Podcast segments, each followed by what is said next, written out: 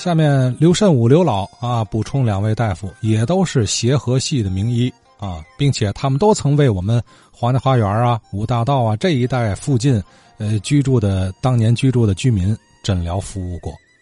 恩光医院里的这个金天在大夫的这个情况，据我知道，这个金天在这个朝鲜族人啊，是这个我们国里的这个肿瘤医学的创始人吧。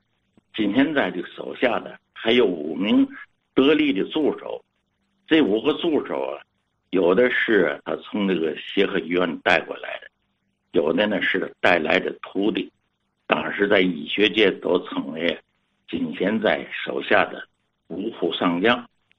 这五个人是谁呢？一个人名字叫王德言，王德言，德字德行德，延长的言。这个王德言呢是搞病理的，还有一个人呢叫王德元，他是脑科脑科主任。这俩人呢听起来好像是哥俩，实际不是哥俩。王德言呢他是那个丰润县人，他是协和毕业。这王德元呢是天津人，北大北医大的。另外还有叫李树岭，这李树岭是搞头颈的，头颈部的。再有有一个叫张天泽，还有金家瑞。这个金家瑞，人们都叫他小金主任。这个肿瘤这个，他这个医治，他是按部位划分。他头啊这一部，那是由李树林来负责。头下边是胸，胸都是王德元，胸下边是腹。这个张天泽跟金家瑞是搞那个搞哪科哪个部位的，我记不太清。王德元呢，他是搞病理的。除了恩光医院以外。在这黄家花园一带，还有一个著名的诊所。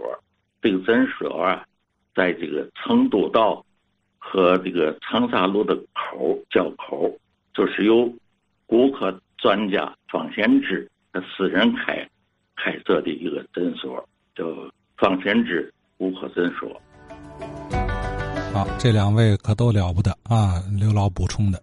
一个是中国现代肿瘤医学之父金显宅啊，还有一位是医坛古圣方献之，再加上刚才提到的林松啊，这都是中国现代医学各个学科的奠基人、里程碑一般的人物啊。再包括呃一大批各怀绝技的老中医们啊，都曾在天津在我们身边工作生活啊，为我们服务。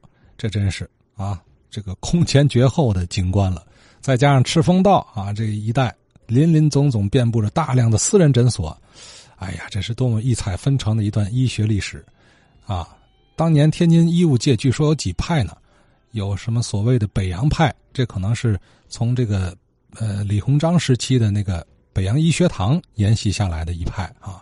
还有协和派，就是刚才说的从北京过来的，还有来自东北的一派，那么小荷叶派。你看看，这个近代天津医学史简直就是半部中国近代医学史。